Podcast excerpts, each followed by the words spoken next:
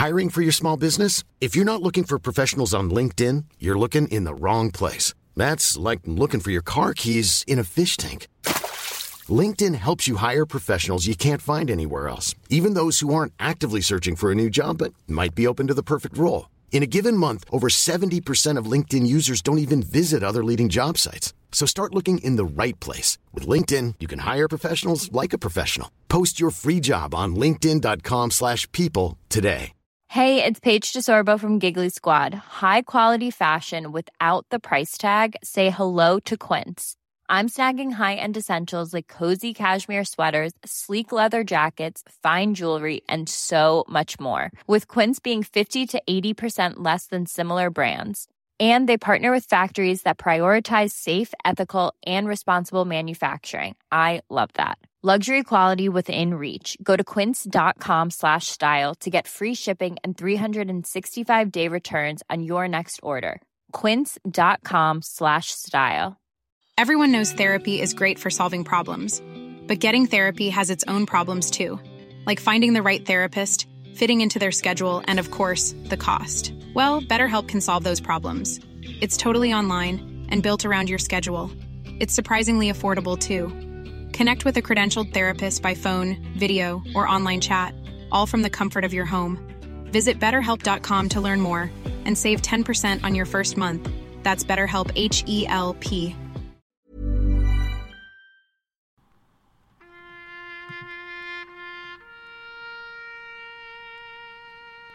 Bienvenidos a Alineación Indebida. El Mundial 2022 continúa.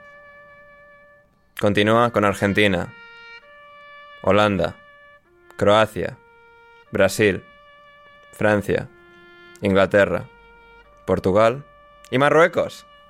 Pero no, no con España. Hoy tratamos de comprender lo que ha sucedido, por qué ha sucedido la eliminación de España de este mundial. Esto es alineación indebida. Jan Seven, ¿qué tal? ¿Cómo estás? Habla con otro. Lorenzo Manchado, ¿qué tal? ¿Cómo estás? Hola, Ander, ¿qué tal? Muy buenas a todos. Pues bueno, aquí, eh, intentando digerir el, la mala tarde que hemos pasado, pero bueno. O sea, estas esas introducciones un poquito mejor se pasará. Así es, así es. Y finalmente, David Mosquera, arroba Renaldiños, que nos avisó de que esto iba a suceder. ¿Cómo estás, David? Hola, hola, Ander. Y antes que nada, yo me, me no, no quiero quedar como el sensato, pero pego completamente de la música que pusiste al comienzo. Eso ya sucedió en el 2007 con una televisión argentina por eh, la marcha fúnebre después de la derrota de Argentina contra Croacia. Eh, yo me despego completamente de lo que acabas de hacer. No comparto en absoluto esa, visión de lo que de, lo que es la selección española de Luis Enrique. No, no, a ver, pero no, no, es tanto por la selección, sino por nuestros sueños. O sea, ahora vamos a hablar de, o sea, yo lo siento realmente por España, pero es por haber perdido con Marruecos y la gracia de, de que no lo esperaba nadie no, nadie no, nadie no, perdón. nadie. menos tú, David, pero tú, eres, tú no cuentas, tú eres otro tipo de ser. Ok, ok. Eh, pero yo creo que nadie, nadie en su sano juicio antes del Mundial pensaba que España podía ser campeón. De hecho, lo que se decía es que el equipo de España estaba preparándose, estaba formándose para el futuro. Creo que en eso podemos estar todos de acuerdo, que nadie se imaginaba a España campeona del mundo de nuevo en Qatar. Sí, sí, a ver, sí. O sí. No lo sé, a ver, yo creo que habría gente, yo por mi parte no creo que ninguno de los presentes lo pensábamos, pero tampoco caer en octavos con Marruecos, ¿no? O sea, quieras que no. No, ¿viste el mundial que realizó España? A mí me parece, me parecía algo perfectamente posible. El 7 a 0 contra Costa Rica fue un espejismo, fue un resultado totalmente mentiroso. Fue un entrenamiento de la selección española con público. Eh, los partidos contra Alemania y contra Japón demostraron que España eh, tenía una, una, intención de hacer un determinado fútbol, pero que no le daba para, para ganar partidos en una Copa del Mundo. Cosa que es lo que terminó sucediendo. Hmm, sí, eh, completamente. quizás yo lo veo sin el sentimiento de querer que España eh, gane. Porque ya te has puesto la bandera de Argentina otra vez, sin vergüenza. Claro, ahora, ahora, así como te digo esto de forma tan sensata de España, te digo que Argentina va a salir campeón porque Messi no se puede retirar. O sea, tengo la doble. Y si mañana que el, viernes queda eliminada Argentina, tú me dirás, bueno, David, pero nadie pensaba que Argentina iba a ser campeón. Bueno, eso. a ver, vamos a ver una cosa. Eh, España podría ser campeón mundial del autobombo, porque no hay nadie en el mundo, salvo quizás con la excepción de Argentina, que, que se vea siempre mucho mejor de lo que es a sí mismo. O sea, España podría ser el campeón mundial del autobombo y, y luego, ante una derrota totalmente posible, también se vienen muy abajo diciendo que no, somos una mierda. Sí. Hmm. Y, bueno, y bueno, yo, yo, yo, me lo yo me lo he pasado muy, muy bien. Por ahora ya hablaremos en un momento del partido, pero ha sido uno de los partidos que más disfruté, tanto por el resultado como por, por el, fútbol que, hemos visto. Yo me lo he pasado muy bien. Eh, yo la verdad que ha sido, ha sido un partido de, un mundial, joder. Sí, eh, estoy completamente de acuerdo. Eh, Loren, te estaba escuchando a ti en Gigantes comentar el partido. Los otros insistían mucho en lo malo que estaba siendo. Y vale que no estaba viendo goles y tampoco, digamos, ocasiones absolutamente claras. Pero cuando vas 0-0 y cualquier golpe va a tumbar al otro, esa tensión por sí misma ya, crea ya crea un espectáculo, ¿no? Ya crea una atracción de hostia, esto, esto es buen esto es un buen partido. Claro, es, yo creo que la clave la acabas de dar. Para, para alguien que el partido le fuera ni fu ni fa, eh, o, no lo viva con, la pasión de tener muchas ganas que uno de los dos equipos gane, eh, pues será un partido más o menos aburrido. Tiros a puerta ha habido los justos, luego ya en la prórroga que se ha roto un poco más y el partido era más de, un equipo intentando hacer una cosa y el otro intentando hacer otra, pero no le salía. España quería tener ocasiones a través del balón y no lo conseguía y Marruecos quería salir a contra y lo ha conseguido eh, en los primeros 90 minutos yo creo que dos veces, ¿no? Mm. Entonces, por ahí, por ahí sí podía ser aburrido, pero lo que tú dices, la tensión de un partido que sabes que eh, un control un centímetro más largo de y Simón es ocasión clara o que si en una de estas, eh, por no sé decirte, si Asensio consigue revolverse bien o si alguna de las jugadas que España ha intentado hacer de primeras eh, te sale bien, pues, pues imagino que los marroquíes también habrán pasado más rato.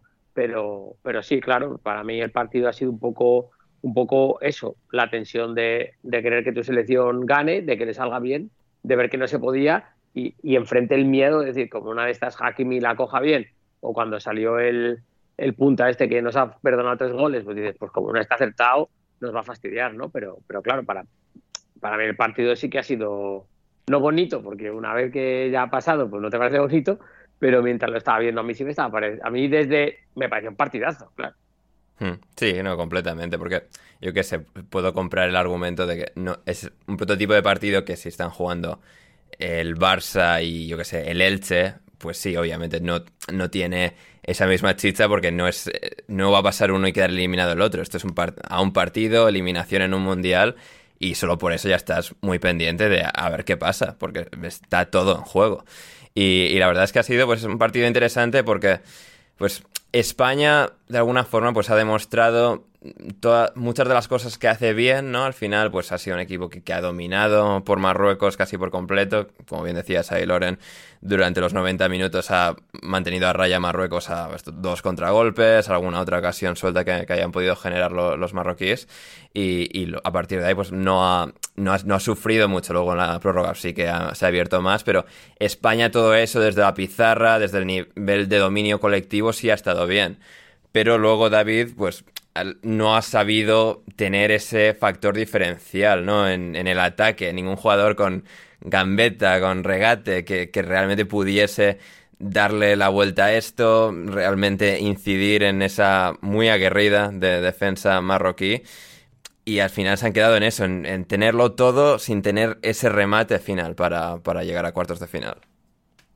Eh, exactamente, es algo que se notó en, todo el Mundial, exceptuando el partido contra Costa Rica, eh, del que ya hablamos. España con un jugador como Mbappé, como Benzema, como Lewandowski, como Messi, como Neymar, un jugador distinto. O como Gonzalo Ramos. ¿Cómo? O como Gonzalo Ramos, simplemente. Sí, sí, bueno, sí. Eh, aspiraría de verdad a ser campeón, eh, a ser campeona. Yo eh, lo que le noté a España en los partidos que le vi en directo en Qatar es que sí, dominaba el partido, pero no tenía ese, esa resolución en los últimos metros, que es lo que te da, lo que te da la victoria y lo que te pone realmente como candidato. si bien es un equipo que tiene futuro, porque para mí este equipo de España tiene futuro para ganar la, Eurocopa, la Nation League o el Mundial que viene, y lo digo de verdad, lo digo creyéndomelo, eh, le va a seguir faltando un jugador individual, una estrella individual que puede llegar a ser Ansu Fati, tal vez, si no, si no está roto, si no, si, si se termina de recuperar de las lesiones. Eh, pero sin eso lo va a tener muy difícil.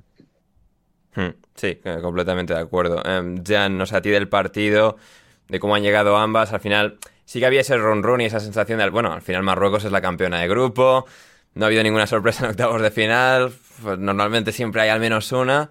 Y, al final se ha dado aquí, ¿no? En un partido que ya, como hemos em, repasado un poco así de inicio, España ha tenido ese dominio, pero sin la capacidad para terminar de, romper la, muralla. Y, y, a partir de ahí, pues Marruecos ha resistido y, y ha, llegado a ese, a ese momento decisivo con, bueno, con toda, con toda la fuerza de, joder, hemos aguantado hasta aquí, eh, estamos a, un paso de hacer historia, de convertirnos en la cuarta selección africana de, toda, de todos los tiempos, en llegar a cuartos de final de un mundial y, aquí han estado.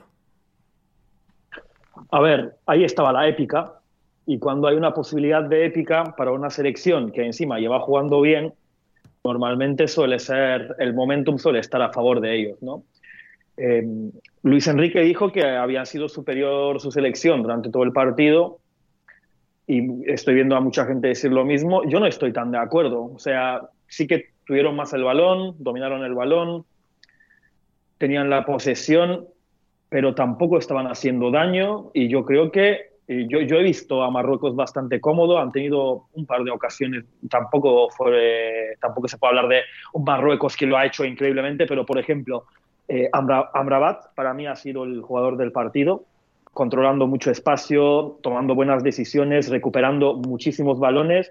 O sea, ha sido responsable también y en una ocasión con un pase directo también ha sacado al equipo al ataque, a la contra, vaya, y estaba en todas partes. No sé, yo, yo creo que Busquets eh, esta noche soñará con, con Amrabat, vaya. O sea, creo que el mediocampo español tendrá, tendrá pesadillas con él.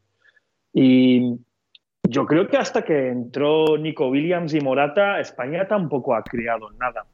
Entonces, yo creo que aunque Marruecos parecía estar contento con la prórroga, con ir a penaltis y tal, pero en los últimos minutos del partido hubo ocasiones a favor de las dos selecciones, no sé. Sí, que dirá con CH, Chedira, como, como se pronuncia en Marruecos. Ah. si no llega a ser un delantero de la Serie B italiana, pues igual hubiese empalado una de las tres que ha tenido y, Marruecos hubiese ganado sin necesidad de la tanda de penaltis. Hubo un, hubo un par de esas, hubo un par de malas decisiones en el último, o sea, en el área de España, un par de malas decisiones, eh, pero bueno, también ese es el nivel que tiene Marruecos, ¿no?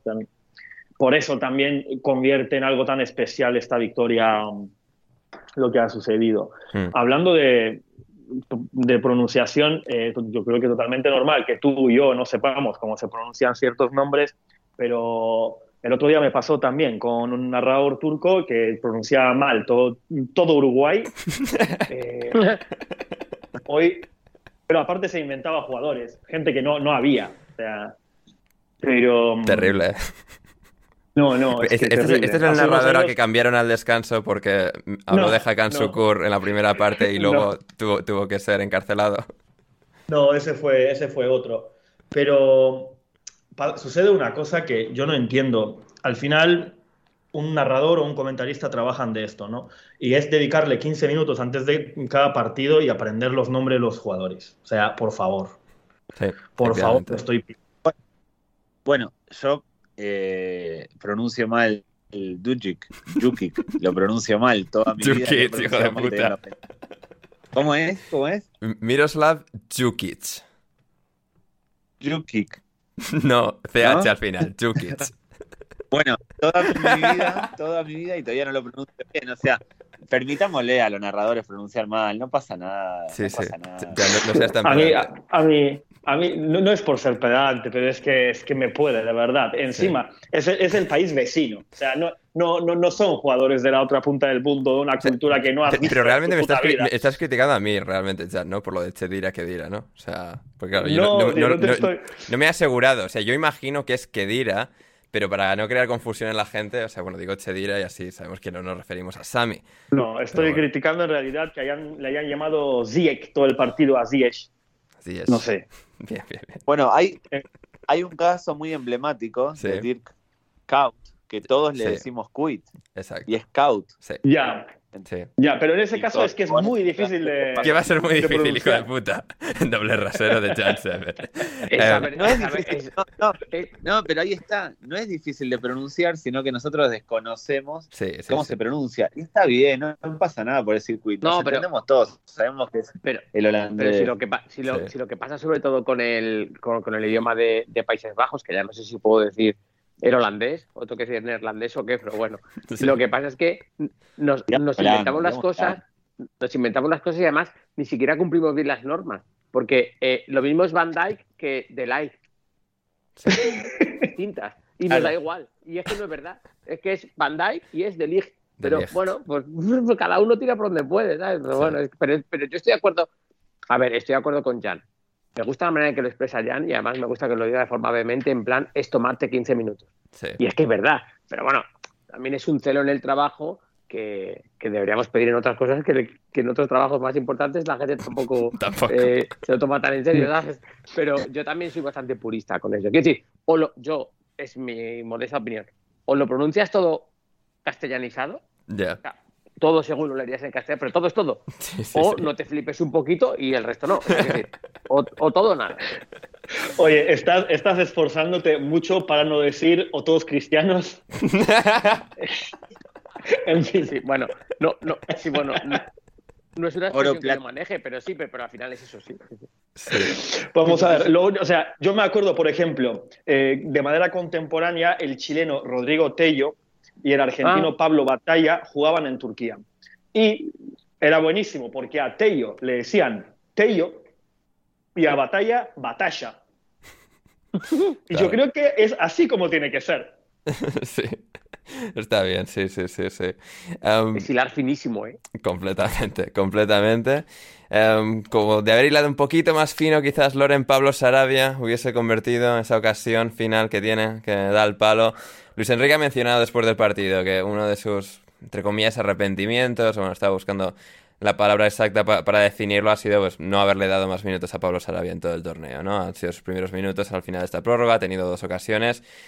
Y luego ha fallado ese, ese penalti dándole al palo. Em, claro, ha sido una, una España que al final, pues eso, tiene muy buenos miembros, como hemos comentado, que tiene una gran base, que irá creciendo, ¿no? Al final son jugadores muy jóvenes, pero pues sí que quizás ha, ha fallado en esos pequeños detalles, ¿no? Que al final son muy difíciles porque tampoco es, en plan, no, Luis Enrique te- claramente tenía que haber decidido esto y hubiese funcionado.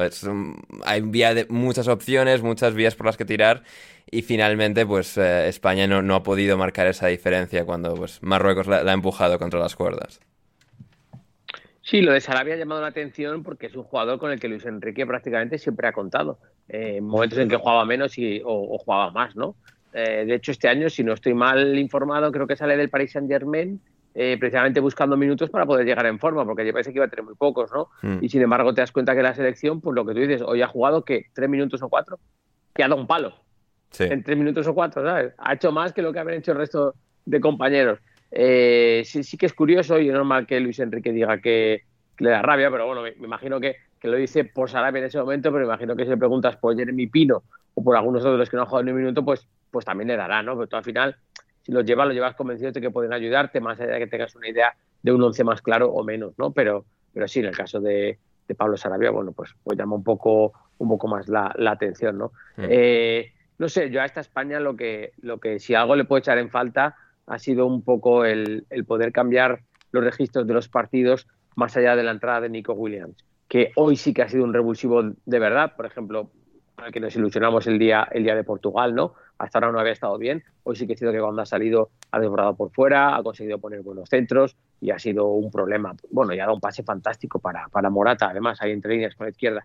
Eh, del resto, mm, no sé, eh, no tengo que, que tenga que ser algo como Fernando Llorente en el, en el Mundial, ¿sabes? Algo que sea tan, tan de, mira, si no funciona esto, nos liamos a meter vejigazos hasta ahí arriba, y con Sí. lo alto y fuerte que es, que a lo mejor no tanto eso, pero sí, sí, sí venimos sabiendo que en la fase de clasificación, eh, Suecia, eh, Kosovo creo que fue, equipos que descaradamente te regalan el balón y, y no les importa ser eh, totalmente dominados y, defender un montón de rato atrás, cerquita y, y ya fíjate lo que te digo, no solo fiarlo a una contra, sino que el empate les vale, vamos a decir, ¿sabes?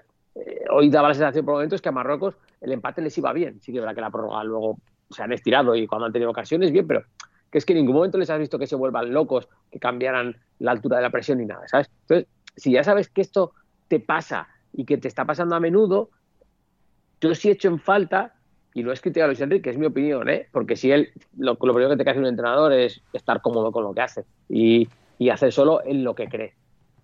Pero a mí me da rabia que Luis Enrique no crea que de vez en cuando tiene que, que cambiar el plan un poco más, ¿sabes? Ujú. Pero, pero por lo demás, bueno, es que la convocatoria es, es la que había y el mayor cambio que teníamos era entre tener a Asensio o a Morata, ¿no? Bueno, nos ha dado para lo que nos ha dado. Si, si como tú bien decías, si Sarabia mete ese tiro, a lo mejor estamos hablando de otra cosa.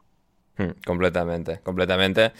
Y no ha metido ese tiro tampoco el penalti, como tampoco ha sido el caso de Carlos Soler ni de Sergi Busquets. Eh, David, eh, Bono parece que finalmente ha encontrado aquello que estaba buscando.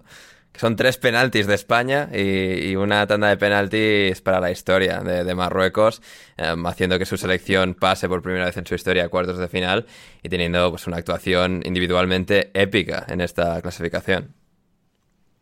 por, por primera vez o no había llegado en, en México 86 que llegó a octavos o Octavos, Marruecos? octavos. Entonces, ¿Octavos? sí, llegó fue en octavos, sí, no, es la, es decir, es la cuarta selección africana en conseguirlo después de que Camerún, eh, Ghana y Senegal. Es verdad que quedó fuera con Alemania. Es verdad. Hmm. Eh, no, lo de Marruecos obviamente es histórico. Es histórico en Qatar. eh, se veían muchísimos afi- aficionados de, de Marruecos. Y lo de Bono estuvo bien en los penales. Estuvo bien.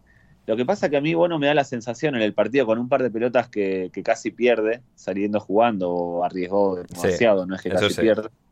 A veces me da la sensación de que es uno de los mejores arqueros del mundo, nivel Courtois, nivel Oblak, nivel de, de ese estilo, y otras veces me, me da la sensación de que es un, un portero, un guardameta del montón.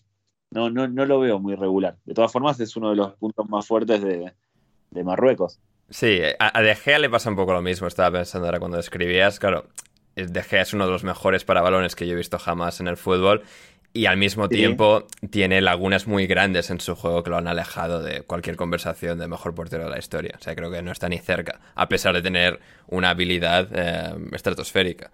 Y quizás con Bono suceda un poco lo mismo, porque en los, lo que es los penaltis ha parado los tres y tú, Loren, dabas el dato en Gigantes. Es el, Madre por- mía. es el portero con mejor porcentaje de paradas de penaltis de toda la Liga Española. Es que dices eso y para los tres primeros y dices, me cago en 10, tú. Vaya suerte hemos tenido hoy, ¿sabes? Pero sí, bueno, ahora que es un portero que se le da bien lo de los penaltis. Hoy, para mi gusto, le han ayudado bastante los lanzadores españoles, Hostia. porque, por ejemplo, Hostia. el de Sarabia no lo para porque da el palo, pero lo había adivinado Lo muy había bien. adivinado, sí, lo iba a parar. Es que no lo adivina. Es que no lo adivina. Es que espera. Es que espera, ¿verdad? Sí. Es, es que eso te iba a decir. Sí, es sí. que A mí- el de Sarabia, A mí siempre me ha parecido bien eh, esperar. Yo he sido portero, obviamente no llegué a nada, pero yo siempre esperaba y no me iba demasiado mal. A mí y siempre me ha parecido que los porteros que son buenos con los penaltis suelen esperar, porque llegas tarde, pues llegas tarde, pero prefiero llegar tarde que hacer el ridículo, honestamente. yo creo que hay situaciones y situaciones. Quiero decir, yo creo que hay situaciones en las que esperar puede ser contraproducente, pero situaciones de tensión máxima como esta, si el portero tiene de verdad, y bueno, lo ha demostrado, la capacidad de esperar y de reaccionar, además como es un portero alto, tiene mucha envergadura, pero aparte es, es rápido de, de Eso movimientos y, y es ágil para ir abajo. Y estaba Eh, hablando con los, tre- con los tres lanzadores también, Sí, el, sí, es sinvergüenza. bueno, sí, sí. Eh, Bien hablado, es un auténtico cabrón, sí, sí, sí, correcto, correcto. Eh, porque además aprovechar de que les entiende y les habla perfectamente. Sí, sí, sí. Pero, Había pero, pero Bono. ah, perdón, Bono no le había hecho a Haaland lo de Quiricocho, no le había gritado Quiricocho a Haaland. Sí, creo que sí. Champions. Creo que sí, me quiere sonar que eso sí. Sí, sí. Que después Haaland se lo grita a él. Es, es hablador, eso es bueno para un guardameta en estas instancias. Sí, Claro. sí. Y luego, lo que decía Jan, si eres, si eres capaz de esperar, porque claro, es que el, el portero tiene que tener temple, porque, porque es que, a ver, Sí. a mí me ha pasado, no a estos niveles, porque nunca he tenido un portero de este nivel, pero yo he tenido suerte de entrenar a porteros muy buenos, a porteros, por ejemplo, en sub-16 preseleccionados con la española, y tú le decías, aguanta. Claro, el chaval te miraba y te decía, vale, yo aguanto, pero que tú le digas a que de verdad sea capaz de hacerlo, hay un paso, ¿eh? Y más ahora con la norma esta de, de un pie tocando la línea, que es que es, es para colmo más difícil, ¿eh? O sea, Mm. no hacen más que poner dificultades a los porteros. Y, y sin embargo, Bono, pues, pues lo ha podido hacer. Y, y- Lo y que me bueno, parece, perdón, lo que me parece increíble es que espera, pero mientras espera, se mueve el cabrón. Claro, claro, te hace dudar. Porque, sea- porque, por ejemplo, ¿qué penalti ha sido ayer? Ayer no sé qué penalti he visto yo. No, no me doy cuenta ahora cuál es. Pues habrá sido una tanda de. El, de- el ¿qué Japón, el de Japón? Croacia. Japón-Croacia. Eh, el, el- el portero croata dos veces ha amagado que se iba a un lado, yo creo que sabiendo que los japoneses lo tiraban mirándole a él. Pues por eso. Porque los japoneses a última. O sea, los ha engañado él. Ha amagado que iba para un lado y, porque debe de saber que. Porque ahora ya hay bastantes jugadores que tiran casi sin mirar el balón, sino que van mirando al portero y en el momento que el portero da un momento para un lado, se lo cambias, ¿no? Mm. Como hizo, por ejemplo, ayer Neymar. Pues, pues esto no. Y lo que tú dices, Bueno, es que Bono lo hace muy bien. Es que, es que lo hace muy bien. Tiene ese talento. Es muy difícil, es muy difícil estar moviéndote para mm, psicológicamente joderle un poco al, al que va a tirar el penalti y a la vez eh, esperar, porque el esperar Claro. requiere que estés muy concentrado. Porque Claro. ya no es azar, ya no es, ya he elegido un lado y voy a saltar ahí. No. David, querías añadir. El de Croacia, además de esperar, eh, hizo una cosa muy, muy buena que es se, eh, se adelantó sin adelantarse. O sea, teniendo el pie sobre la línea, los penales que atajó los atajó como a un metro de la línea. Se tiró hacia adelante y los pudo, Sí, los pudo detener Eso- esperando. Y el, Eso lo tienen. el que falla lo- Messi- perdona, Loren. lo tienen muy entrenado y, por ejemplo, ves a porteros como Courtois que lo hacen muy bien. Lo hacen muy bien ahora. Dan, tienen muy entrenado eh, que el movimiento tiene que ser en zancada, moviendo solo un pie y además lo tienen muy, muy entrenado el hacerlo cuando el, cuando el jugador contacta. Y es porque ahora se entrena diferente, porque al final los preparadores de porteros se han adecuado a la norma y ellos quieren seguir. Ellos saben que para ellos es, un- es una ventaja estar más adelante y se han buscado la vida. Sí, en, en, en el de Messi el otro día, ya que hablamos de esperar, en el que falla contra Polonia, eh, Messi no mira al arquero en ningún momento, y no, no voy a pronunciar el apellido para no quedar mal del, del guardameta de, de Polonia, porque nunca me salió. ¿Cómo es? Chesney. Chesney. Sí, muy bien. Bueno, no era tan difícil. Sí, sí, este no es como lo de Chuket. Iba a decir Chesney, pero bueno, Chesney. Sí. Eh, esperó hasta el último momento y eh, si se fijan la repetición del plano que, en el que se le ve la cara, espera hasta último momento para tirarse y Messi no lo mira. Y por eso se lo ataja, además de tirarse muy bien, ¿no? Hmm. Sí, quien no miró al portero también y lo tiró, o sea, un bombazo por el centro fue Ziyech eh, contra eh, Unai Simón en esas, esos tres penaltis convertidos por Marruecos, uno fallado, uno detenido por Unai Simón, pero 3-0 finalmente.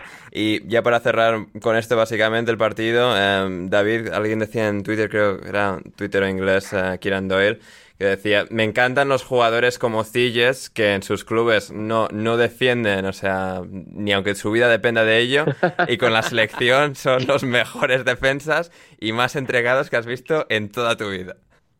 Hay muchos así, ¿eh? Ya, ya, sí, de, esos, sí. de esos fútbol. Gareth Bale. Eh, a mí, a mí. No, bueno, Nuno Gómez, Podolski, Sí, Oh, tipos que eh, nunca nadie después en las Eurocopas y Mundiales siempre dejaban detalles así para destacar. sí, Banco esos jugadores, ¿eh? sí, sí, sí, sí. Bueno, lo Total. de hoy de Ziyech eh, si yo me imagino que cuando vuelva al Chelsea dirá, oye, perdona, pero yo he defendido para cuatro años ya. yo ya no, yo a mí esto me convalida como defensa No, central. Estaba muerto, eh, o sea, lo mantienes porque es la estrella y si vas a llegar a la tanda de penaltis quieres que Silles lo tire, pero vamos, o sea, estaba, o sea, como para que le diese una bombona de oxígeno. no podía ni con los cordones. Sí. O sea, pero ni con los cordones. Lo que pasa que, claro, pues lo que decíais, el, el sentimiento de equipo más pequeño, el sentimiento de hacer algo épico, Mm. el verte cerca en el marcador, bueno, cerca del empate, ¿no? Pues, pues te mueve a, a seguir haciendo y estar más concentrado que nunca. Pero sí, sí, el partido defensivo de Cillet ha sido una, vamos, para mí impensable. De hecho, yo creí, digo, "Buah, Jordi Alba por allí no va a volver loco porque va a un punto que no va a bajar nada más lejos de la realidad. El tío se ha vaciado, vamos. Completamente. Y el gol ganador, el penalti ganador, David eh, Achraf Hakimi, eh, nacido en Getafe. eh, marca, marca el gol ganador, eh, o sea, pa- para completar la historia, ponerle la guinda a, a este pastel.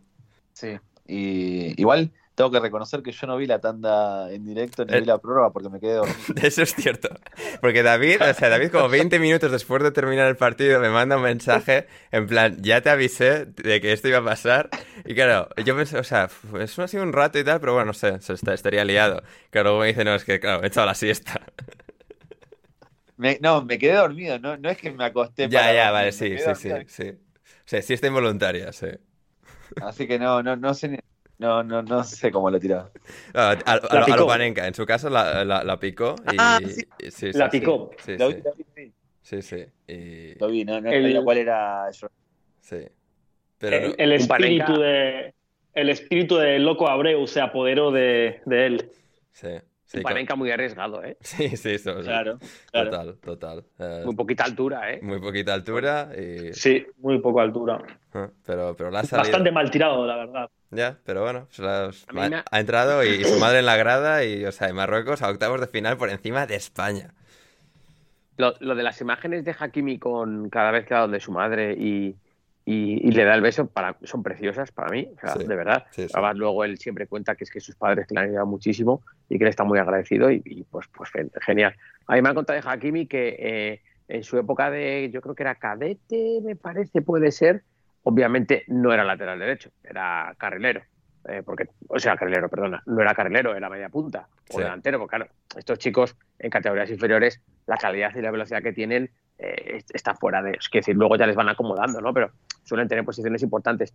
Y jugando con la selección de Madrid contra la Cántabra, tuvo un penalti y, y lo tiró eh, haciendo la tontería esta de desabrocharse primero la bota. La bota para un lado y luego el portero al engañarle tira el, el balón para el otro. Ajá, sí. Y, y- y lo hizo por hacer la gracia, es amarilla y por supuesto penalti invalidado, porque no lo puedes, tirar- no lo puedes tirar así.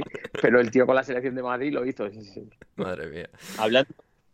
Hablando de Hakim, vieron el tweet de Mbappé cuando Sí. terminó el partido. Sí, sí, sí. Eh, Sí, de- le puso un emoji de un pingüino, ¿no? Sí.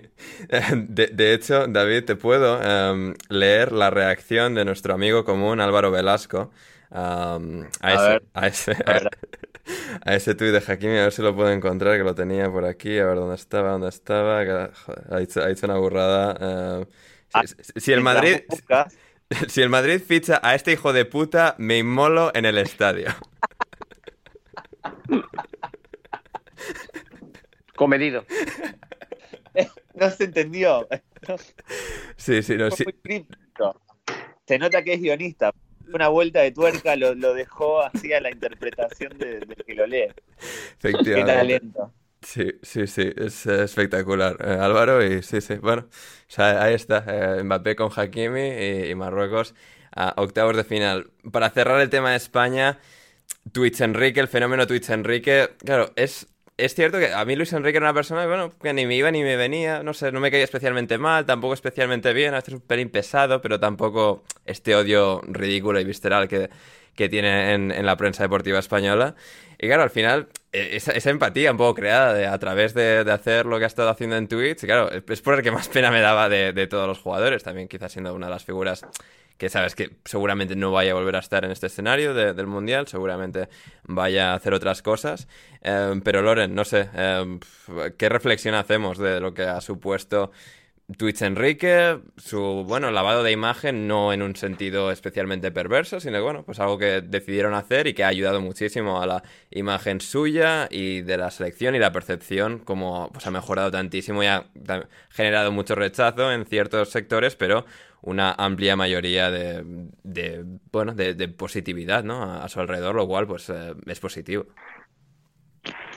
Bueno, yo creo que lo que ha logrado, no sé si buscado, ¿no? Lo que ha logrado ha sido eh, polarizar todavía más la opinión que se tenía de él. Eso sí, eso sí. Eh, quiero decir, a quien le cae mal le cae peor aún y a los que nos cae bien nos cae mejor aún. Eh, sí que puede haber gente que todavía estaba un poco en el medio y a eso los habrá polarizado también, porque en este país cuando se trata de la selección española o eres campeón del mundo y aún así, y aún así puedes salir quien diga que es que Del Bosque no era madridista manda cojones que estuvo 32 años en el Madrid, pero bueno, no era madridista porque no iba a jugar desde Madrid.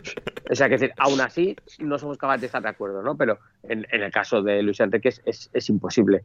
Entonces, eh, por ahí ya lo he dicho, a mí me parece que entrenador de un nivel mucho más bajo que él, por supuesto, eh, que una figura como él, pública, demuestre que un entrenador puede hacer muchas más cosas, que un entrenador no tiene que, que seguir la norma de la mujer del César, no solo tiene que serlo, sino aparentarlo, eh, me parece que es clave.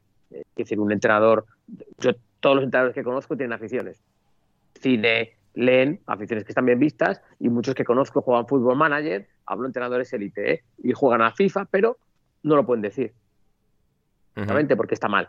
Porque un entrenador tiene que dar la un entrenador tiene que dar la imagen pública hacia sus aficionados, sobre todo hacia sus aficionados, y te diría más, hacia la, hacia la prensa que consumen sus aficionados, tiene que dar la imagen de que está 24 por 7 trabajando o durmiendo. Si un día por una foto paseando con su hijo de la mano, está bien. Si un día por una foto leyendo, mm, depende lo que lea y lo que haga, cuidado. Si por una foto jugando al ajedrez, ¿te gustan ese tipo de juegos? Bien. Si no eres un gilipollas o vas de listo. Y si por una foto jugando al FIFA, pues es un normal directamente, ¿vale? Entonces, yo creo que Luis Enrique ha dado normalidad y que un entrenador puede hacer Twitch y puede hablar de lo que le dé la gana y puede hacerle gracia que le llame Luis Padrique o no hacerle gracia y puede gustarle estar hablando allí un rato con alguien y, no tiene nada que ver que Brasil juegue a la vez. Porque es que ver un partido en directo de un rival que tengas que analizar, verlo en directo te vale para verlo una vez más, pero que es que un, partido no se analiza en directo. es que es que solo analizas en directo si estás en el estadio, porque ahí sí que ves más cosas, pero es que si no, lo tienes que analizar parando, viendo, anotando, etcétera. Y, eso en un directo no te da tiempo, ¿no? Y luego, eh, para los entrenadores de fútbol base o para gente que trabajamos con chicos, bueno, trabajamos con chicos, pero aguantamos a los padres y aguantamos a otros entrenadores de al lado y aguantamos a según qué chicos y a según qué gente que está cerca de ellos, me parece que ha soltado unos cuantos mensajes que creo que durante, durante tiempo y tiempo, y ya, y ya está pasando, durante tiempo y tiempo van a circular por los chats de padres o se van a poner en según qué casos de ejemplo, porque ha dejado eh, cortes de, vídeo de minuto, minuto y medio, que de verdad, mm, no voy a decir que, algunos llevamos años diciéndolo, porque la verdad que él lo dice con, de otra manera, cada uno comunicamos de una forma, ¿no? Pero de verdad que es de agradecer porque ha puesto muy en valor unas series de cosas básicas que cualquiera que trate con gente de fútbol y sobre todo con gente joven debería saber y en muchos casos están olvidadas. Y vaya, a mí me parece que a mí me parece que ha hecho mucho más por el fútbol base con Twitch que si se hubiera quedado y no, y no hubiera dicho nada. Eso, eso desde luego. Yo estoy, eh, no le voy a perdonar nunca a Luis Enrique que haya hecho Twitch, que a mí me gusta verlo en Twitch, me gusta lo que dice, pero no se lo voy a perdonar nunca porque ahora, por su culpa, Jorge Sampaoli va a hacer lo mismo. ¡No! Y va a hablar, y va a hablar, y va a hablar, y va a hablar. Por culpa de Luis Enrique. Eso no se, lo voy a, no se lo voy a perdonar nunca. Ya. Pero es que es que yo, o sea, no tengo noche para decirte un montón de entrenadores que me hubiera gustado con lo de la historia hicieran esto. y, escucha, y, jugadores también, ¿eh? Pero, te voy a decir, jugadores hay algunos que sí que se relajan un poco en lo que dicen y otros no tanto. Yo a Luis Enrique lo he visto muy relajado. O sea, mm. de verdad, a lo mejor es un fenómeno actuando, ¿eh? pero de verdad siendo como es él. Pero tú ves a jugadores que hacen Twitch a veces y, joder, les ves un poco. Bueno, el Kun no, porque el Kun también se ve que es como esto, pero ves a otros que dices, hostia, esto, vale, el tío está jugando aquí o haciendo una entrevista con alguien, pero al final siempre es más de lo mismo, ¿no? Y en el caso de Luis Enrique, En mi caso, para nada. A lo mejor es porque conocíamos mucho menos de él. Bueno, Loren, también hay alguno que dices, madre mía, ¿por qué estás hablando? Correcto, correcto, sí, sí, por supuesto. Quizás San, En cuanto quizás a San Luis. Enrique, buah, eh, eso, eso va a ser, madre mía.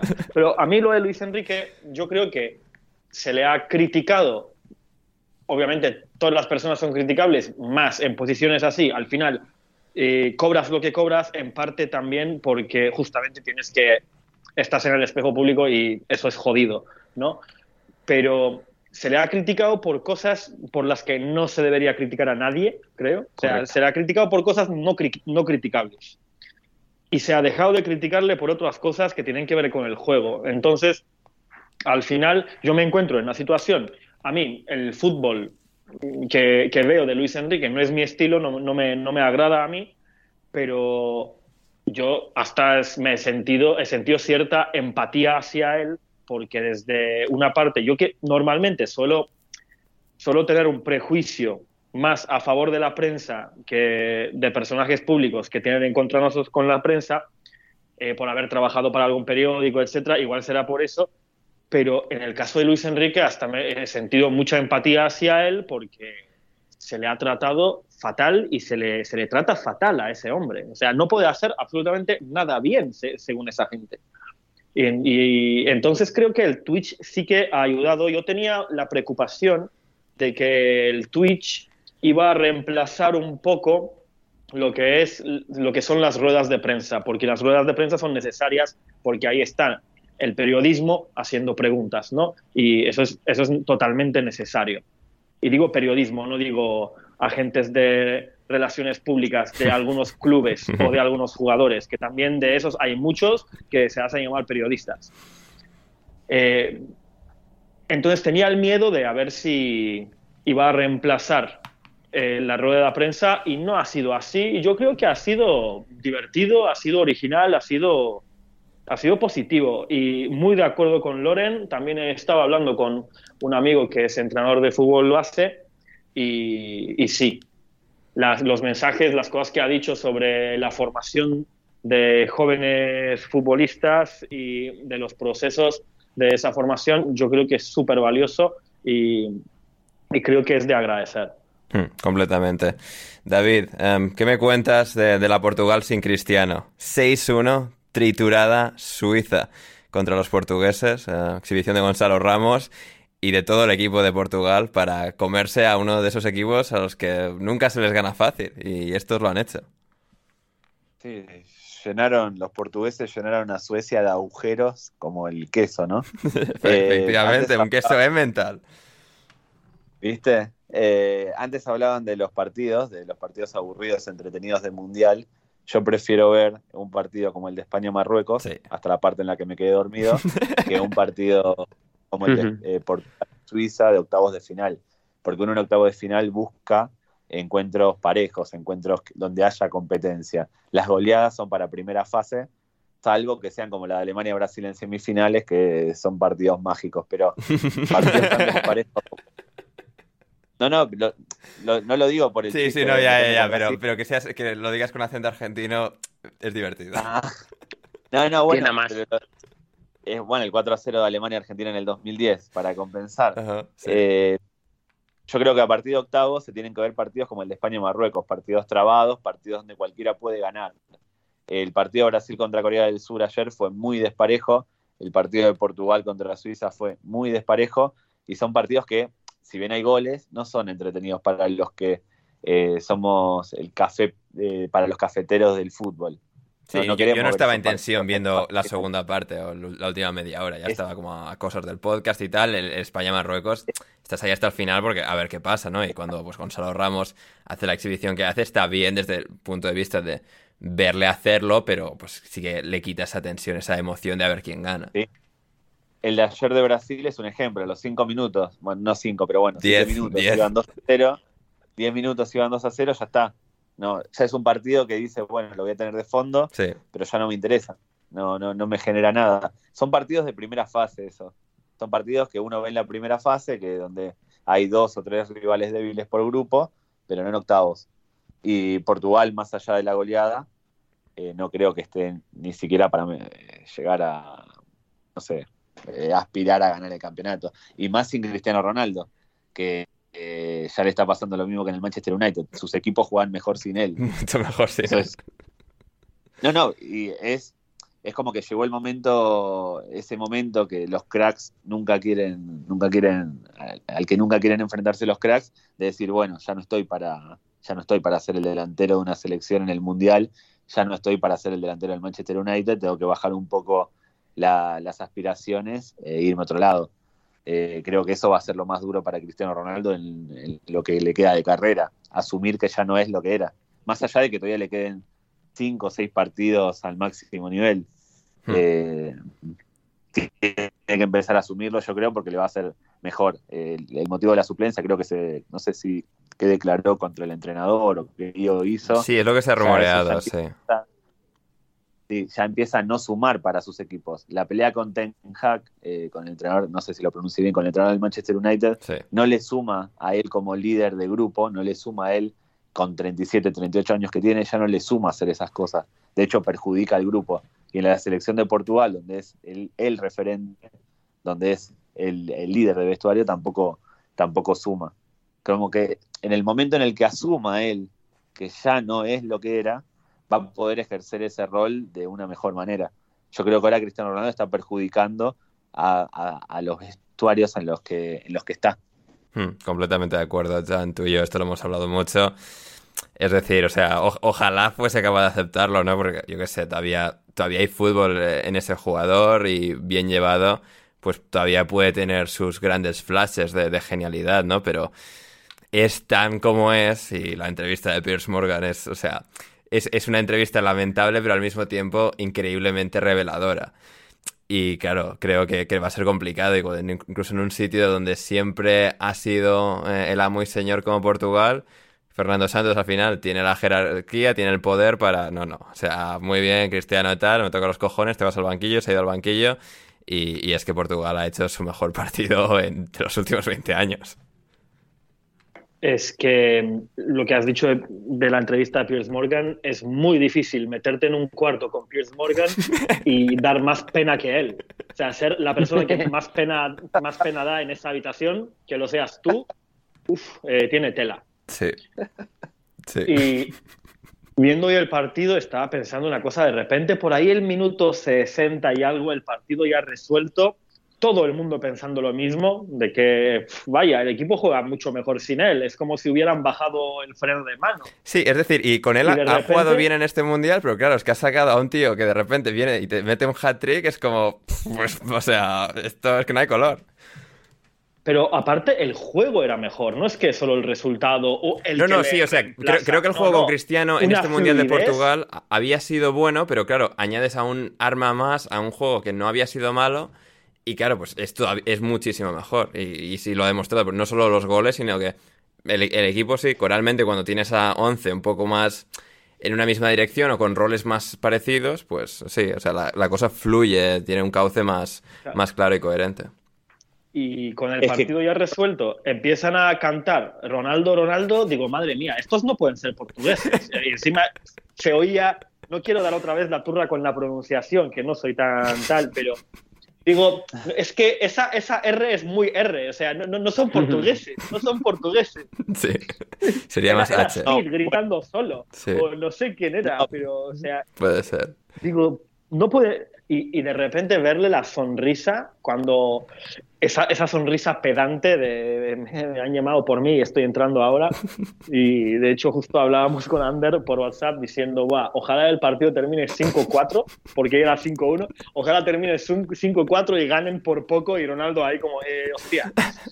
No, la verdad que es, es una situación un poco triste, tío. O sea, da como. Hace gracia, pero da un poco de pena también. Sí, Bueno, sí, no voy a sí. sentir pena por él. No, a sí, a en alquiler y tal. Claro, pero- se, se- se puede, se puede- pueden existir ambas cosas. Es decir, puede darte pena al final. A la gente le da pena que, que un potencial no sea llenado, no sea cumplido. En este caso, pues que no sea tan, tan elegante su caída o tan, bueno, o sea, mejor llevada al final, pues aunque más allá de lo que pueda pensar cada uno a nivel personal de él, es uno de los más grandes de la historia del deporte y tener este final no, no es ideal. Yo estoy, a ver, yo he visto un Portugal mucho más fluido, sobre todo, sin Cristiano.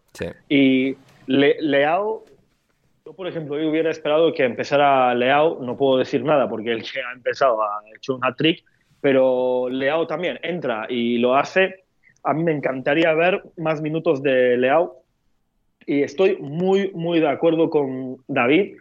Yo disfruté mucho más España-Marruecos, que encima fue un partido entre dos equipos con estilos muy diferentes, uno muy vertical, muy directo, muy a la contra, el otro equipo muy de posesión y tal, ha sido mucho más divertido y mucho más interesante de ver. Yo, de hecho, a partir del minuto 50 ya quité el volumen al partido y he estado preparando ya las notas para, para el podcast y tal. O sea, sí, sí, sí, estamos haciendo lo mismo. Era, era un poco...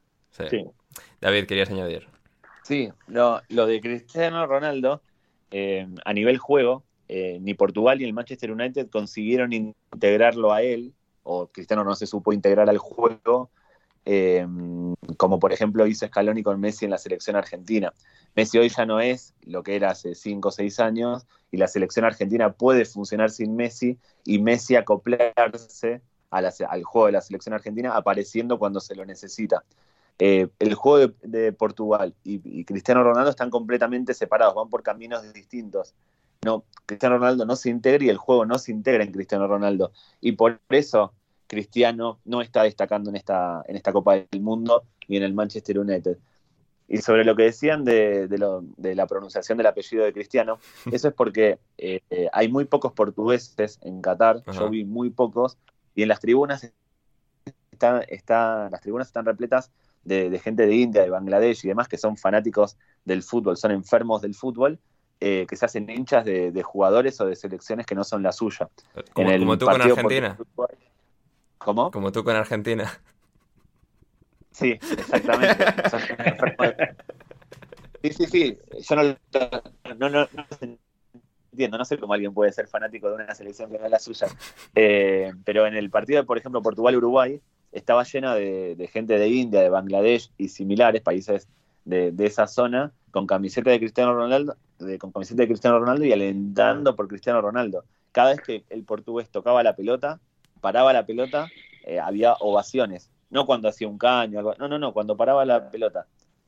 Eh, que eso es una constante que se vio en todos los partidos del Mundial.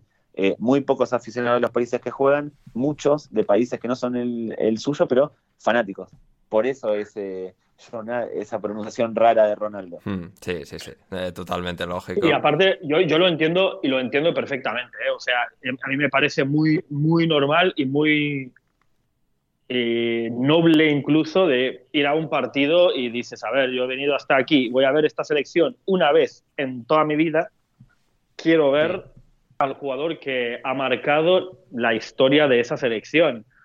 Es, no, no, es, es una cosa sea, claro, es normal. No, lo hacen por ver a, o sea, por decir Cristiano Ronaldo cambió la historia del fútbol, sino porque son fanáticos de, Cristiano. Obviamente hay más de Brasil y Argentina, India y Bangladesh, que era la, mayor cantidad de hinchas eran de esos países, todos con camiseta de Argentina o de Brasil. Y yo hablando con ellos, al principio, cuando llegué, a mí me parecía raro ir a la cancha y no ver aficionados de los países que juegan. Si bien yo no era aficionado de esos países, yo me considero como, bueno, yo soy soy parte del fútbol, somos, soy español. Sí, sí, soy, español, hago un tweet en el que rememoro historias del fútbol constantemente. Claro, o sea, yo merezco estar acá, yo tengo que estar acá y no entiendo cómo un indio puede estar acá. Eh, no lo estoy diciendo, pero yo no lo entendía hasta que empecé a hablar con ellos y son locos por Argentina y por Brasil, ven partidos de la Liga Argentina, ven partidos de la Liga Brasileña, ven partidos de la selección, conocen a Maradona, conocen a Batuto Ortega, conocen a todo y me decían, este es el primer mundial y seguramente sea el último mundial que tenemos relativamente fácil, eh, que podemos ir relativamente, de una forma relativamente fácil y económica. Es exactamente lo que te estaba intentando decir. O sea, lo, encuentro incluso noble que vayan y digan, bueno, es que posiblemente el único partido que vaya a poder ir en mi vida de Portugal y es fanático de Portugal o de, y, de, y, o de Ronaldo y lo quiere ver y lo quiero ovacionar, es, es totalmente normal. Hmm. Yo, yo, fui, yo fui a ver un Argentina-Cataluña porque estaba Maradona de, de, de seleccionador. Sí. Lo entiendo perfectamente y no para de cantar Diego, Diego todo el partido. Sí, y tienen, tienen una cosa que yo, eh, la verdad me encantó y ahora los defiendo a muerte. Tienen una cosa que cuando me hablaban de fútbol les brillaban los ojos, veían el fútbol como lo podía ver yo en el 94 cuando tenía 10 años. O sea, tienen una inocencia, tienen una ilusión por el fútbol que, por ejemplo, yo ya no tengo. No, ni yo, ni Y ninguno de nosotros. O sea, está- y- estamos amargados. No, no, no, no es amargados, pero No, no, no, no me entiendo lo que es dices. No amargados en plan mal, pero sí, obviamente no tenemos ese mismo. Sí, esa inocencia, esa novedad tan. tan nueva, ¿no? ellos me decían, nunca, eh, uno me contaba que cuando Maradona fue a la India, a- cuando ya era mayor, ¿no? Cuando tenía cincuenta y pico años, que, que el padre había ido y le contaba, y lo, lo contaba como si hubiese, como si hubiese visto la final del Mundial 70 o del Mundial 86, estaba totalmente eh, asombrado por eso. Y ver a Messi para ellos es como, como para nosotros en su día haber visto a Ronaldo Nazario, a Maradona, a Zidane o lo que sea. Eh, yo la verdad estoy a favor no sé si es el momento para hablar de esto, pero yo estaba medio en contra de, esta parte, de, este, de este aspecto del Mundial de Qatar, pero ahora me parece que fue un acierto por parte de la FIFA, más cómo, cómo se consiguió, a ver, porque acercó un montón de gente que de, otro, de otra forma no hubiese tenido opción ni chance de verlo. Y así como nosotros tuvimos la oportunidad cuando éramos pequeños de ver a los grandes y de ver grandes partidos, ahora esta gente tuvo la oportunidad de, de hacerlo. Y a mí eso me Ahora- parece que, más allá, nuevamente, de la corrupción y de todo lo que Sí, implicó. sí. todas Había- había más países en el Medio Oriente también, ¿eh? Hmm. Un aspecto Sí. positivo es este, que acercó el fútbol a Sí, sí, eso es com- completamente cierto, ¿no? Y dentro de- la, Sí, sí, no, den- dentro de todo lo malo, a ver, sí, no es por blanquearlo en absoluto, todo lo malo sigue, sigue existiendo, sigue estando ahí, sigue latente, pero bueno, pues sí que ha tenido, pues, eh, dentro de, lo horrible, sus aspectos positivos inevitables de alguna manera, ¿no? No todo es eh, necesariamente horrible, en este caso, pues sí, sí, que ha podido acercar, pues, a, gente que de otra manera, pues, no, no habría tenido la oportunidad, pues, la oportunidad, en este caso, de de, de ver fútbol y a tan- de, de mayor alto nivel y tan, tan cerca. Em, Lore, muy brevemente, antes de un par de temas, preguntas, seguirnos, em, de Portugal, algo que te haya llamado especialmente la atención, además de Gonzalo Ramos, eh, que también, o sea, datos bastante notables de, de Gonzalo Ramos, que es el primer jugador en eh, marcar un hat-trick en su debut en, una, en un mundial desde Miroslav Klose para Alemania en el año 2002. Es el primer hat-trick en un partido de eliminatoria del Mundial desde Tomas Skruja- Skurabi, para Checoslovaquia contra Costa Rica en el 90. Y, Gonzalo Ramos tiene ya más goles en fase eliminatoria dentro de un Mundial que Cristiano Ronaldo. Y él, obviamente, secundado pues, por Rafael Guerreiro, Bernardo Silva, Bruno Fernández. Eh, Otavio, una Portugal, Joao Félix también, eh, que, que ha brillado eh, de manera esplendorosa. Leí algo también de, del primer hat-trick en una fase de tal, de algo que no se hacía desde Pelé en el 58 o algo así. Ajá. Y ya llevo, llevo como una semana o así leyendo cosas de récord de tal desde que lo hizo Pelé, no sé qué. Eh, Gaby, jugador más joven en jugar en fase de grupos desde Pelé en el 58 que lo hizo. y, o sea, eh, a, a raíz de, de- de lo que decía David, de, de- lo del Mundial, de sacar cosas positivas, a mí me parece que estamos viendo en general un nivel de fútbol muchísimo más alto que el del Mundial de Rusia. O yo es que tengo un, recuerdo muy malo del de 2018, pero yo no sé si esto de que sea eh, con la temporada a la mitad y los jugadores estén más en forma, yo no sé si es que eh, ahora se entrena mucho mejor, yo no sé si es casualidad o ha cambiado el fútbol, pero yo también veo positivo que estoy viendo mejor fútbol y lo, comentaba el otro día por Twitter, medio en risa, medio en serio, pero a mí que el Mundial sea ahora, en tardes de frío, de lluvia y tal, es como que me quedo en casa viendo el fútbol y sé que no me estoy perdiendo nada afuera y en verano si me quedo viendo el fútbol, joder, me estoy perdiendo la playa o la piscina, ¿sabes? Que sea, a mí no me viene tan mal ahora el Mundial, si tengo que decir la verdad, ¿eh? Pero, pero bueno, aparte de esto, de lo de, lo de Portugal, bueno, pues eh, lo, lo de Portugal de hoy ha sido un poco de nuevo el. Porque la pelotita ha entrado. Porque lo que comentaba Jan de lo de Rafael Leao, yo cuando he visto que era titular he dicho, hostias, Fernando Santos, ¿a qué espera? ¿Sabes? Quiero decir, estás quitando a Cristiano, tienes a ese pedazo de, de, bestia que es Rafael Leao, que, que encima que, que, que sale hace gol, que, que, por otro lado dices, coño, ¿para qué le va a sacar de titular? Y sacándole suplente le va bien, ¿no? Pero dices, eh, hostia, es que es buenísimo y no le va a dar la, la titularidad hoy tampoco. ¿Sabes qué tiene que pasar para que Rafael Leao sea titular, no? Eh, yo creo que si hoy Portugal, por lo que sea, no le sale bien el partido y se eliminan, le meten hostias por no sacar a Leao de titular. Y le meten hostias porque, pues si Cristiano se enfada, tú le pones. Pero 6-1. Y ahora Fernando Santos es, ya no solo un amo de la táctica, sino ahora es una especie de, gurú de la gestión de grupos, de grandes estrellas, y, ha descubierto al, chico este, a, Gonzalo Ramos, que ya había gente por ahí diciendo que, las grandes ventas del Benfica iban a ser Enzo Fernández y él, ¿no? Entonces dices que al final todos, todos los análisis se hacen a posteriori. Y, es normal que se hagan a posteriori, ¿no? Porque lo otro no son análisis, lo otro son previas. Pero, joder, que es que cuando las cosas te salen bien de una manera y cuando te salen de otra, es, todo lo contrario, ¿no?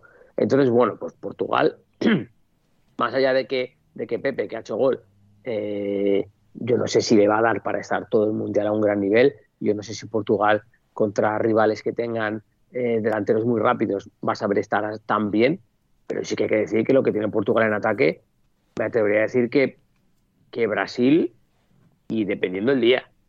El resto no veo selección que tenga tantas, tantas variantes y tantos jugadores para meter y poner y tal como, como Portugal en ataque, porque lo que tiene es una barbaridad. ¿eh? Hmm. Por cierto, gente en España descubriendo que Joao Félix es buenísimo. No sé, me llama la atención mucho. No, hay comentario hoy del Cholo de que le viene bien jugar torneos cortitos, jugar como Joao, que me dé una liga. aquí, eh, no es que lo diga yo, es que están David y, Jan que saben de fútbol porque llevan viendo. Eh, tú ves a, a Joao Félix hacer un control en carrera y con eso ya te das cuenta que es buenísimo. Sí. Es que, es que te falta más. Sí, sí. Es que es buenísimo. Sí, totalmente, totalmente. Y bueno, a ver, eh, luego pues, en un par de semanas vuelta a su vida del Atleti, ¿eh? O sea... A llorar. Loren, Loren, yo le tengo, yo le tengo paquete porque me ha fallado mucho en el fútbol manager en, alguna, en algún save hace años. Ya, ya, pero, pero eso es de enfermo mental. Por su culpa. Por culpa de entrado. Pero eso no es el mundo real. de, verdad que, mm, a ver, yo entiendo que, el Cholo le pide cosas y no se las puede dar y seguramente la culpa no sea ni de él ni del Cholo, porque a lo mejor quien le trajo ese jugador no se lo tenía que haber traído. Porque a lo mejor tenía que haber sabido si era capaz de, hacer lo que le iba a pedir el entrenador con el que llevaban siete años cuando él le trae al jugador, ¿no? Pero que es un jugador de una, de una técnica individual exquisita, eso es verdad. A mí, a mí me parece un jugadorazo y me parece que está muy desaprovechado. Estoy totalmente de acuerdo contigo. Y aparte, a mí no, me ha gustado nada como el Cholo le ha antagonizado de esta manera. Sí, sí, eso es un poquito. Sí, a ver, a ver qué, a ver qué tal se, da todo eso. Em, luego también hemos tenido, ya para ir eh, un poco repasando los temas finales, em, a Samuel Eto'o, que aparentemente en el Brasil-Corea del Sur tuvo un encontronazo. Uh, pequeño intercambio de palabras y de manos también em, con un aficionado y de piernas, y de piernas. con un aficionado argelino que em, bueno pues eh, aparentemente estuvo increpando al bueno de, de Samuel Eto'o diciendo que Camerún estaba aquí haciendo trampas, que hicieron trampas en el partido de clasificación contra Argelia y que pues muy mal, muy mal y pues eso, que Eto'o le pegó y tal. Eto, eh, en el día de hoy, ha aprovechado para ir a redes sociales, sacar un comunicado, decir que lo siente mucho, que no debería haber perdido el control de sus emociones, pero que también, que los argelinos, que por favor, que se comporten, que no llamen eh, tramposos a los cameruneses ni a él, sin pruebas, que es algo muy feo, eh, muy éticamente incorrecto. Y, por lo tanto, pues que, o sea, que lo siente mucho, pero que no sigan por ahí porque igual ocurre una desgracia. A ver, eh, a mí lo que más me ha gustado de, sus disculpas es que decía, a ver, perdón por haber hecho algo tan eh, fuera de lo que es mi personalidad, perdona. ¿Cómo? Has hecho, has hecho lo que todos esperábamos y queríamos que hicieras y sabíamos que harías. O sea, No pidas perdón por ser tú, Samuel. Sí. O sea, pide perdón por meterle una patada a un aficionado. Por eso sí. Pero no digas que ha sido fuera de, fuera de tu personalidad, hombre. Efectivamente, efectivamente. Entonces, ¿sigue, sigue siendo el, el eh, de la Federación Camerunés? Sí, ¿no? El presidente. ¿eh? Sí, creo que sí. Sí, sigue siendo el presidente, ¿no? Sí, sí, sí. Claro, claro. Sí, sí. Ah, qué guay. O sea, pues muy bien. O sea, eso es. Eso es a la altura de algunos. O sea, madre mía, qué bien. Y, luego nos quejamos de Ruby, ¿eh? Si es que, o sea... Eh, me quedo con Eto, ¿eh? No, eso sí, eso sí. Entre Ruby y Eto, me quedo con Eto, pero vamos, cualquier día de la semana. Me encanta que pida disculpas en plan, eh, vale, perdón, lo que he hecho está mal, pero es que, eh, como, como diciendo, puede que vuelva a ocurrir este camino. y, y me encanta que diga puede ocurrir una desgracia, porque que le denuncien, que le partan la cámara al youtuber y que le meta una pata en el pecho, no es una desgracia. Es decir, pues, es- es- está claro que puede haber cosas peores, pero, hostia, tampoco, ¿sabes? No sé, bueno. Tampoco hace falta decirlo, ¿no? O sea, Sí, sí, no. Es en plan, le avisé, oiga. o sea, sí. El bueno es... Es como, bueno, puede, puede, que, puede que vaya a haber un accidente aquí. Exacto. correcto. El bueno de todo que dijo antes de comenzar el Mundial David que eh, la final iba a ser Marruecos-Camerún. Lo de Camerún no va a ser, pero ojo a Marruecos, ¿eh? Ojo Marruecos. No, igual Marruecos no sé si puede llegar a eliminar a Portugal también, ¿eh? ¿Quién sabe? No, no, no es descabellado que Marruecos se meta en unas semifinales contra Francia e Inglaterra. Ojo, eh. un Fr- Francia-Marruecos, ¿eh? Después de, o sea, de eliminar a España pasan al, si- al siguiente nivel del videojuego. Francia-Marruecos. Te, te digo. te digo. Bueno, Está la Inglaterra, gente Marruecos escandalizada. en todo caso. Está la gente escandalizada porque en Barcelona los marroquíes están celebrando que han pasado, pues. Pues, Como eliminen a Francia. cuidado con bueno, Marsella. Ya te digo.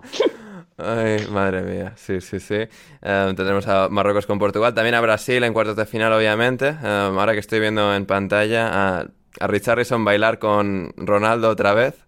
Eh, el tema de los bailes y todo eso, Loren, no sé, la, la gente me ha dado mucha vergüenza en Twitter, ¿eh? Con lo de escandalizarse tanto, indignarse tanto con los bailes de los A brasileños.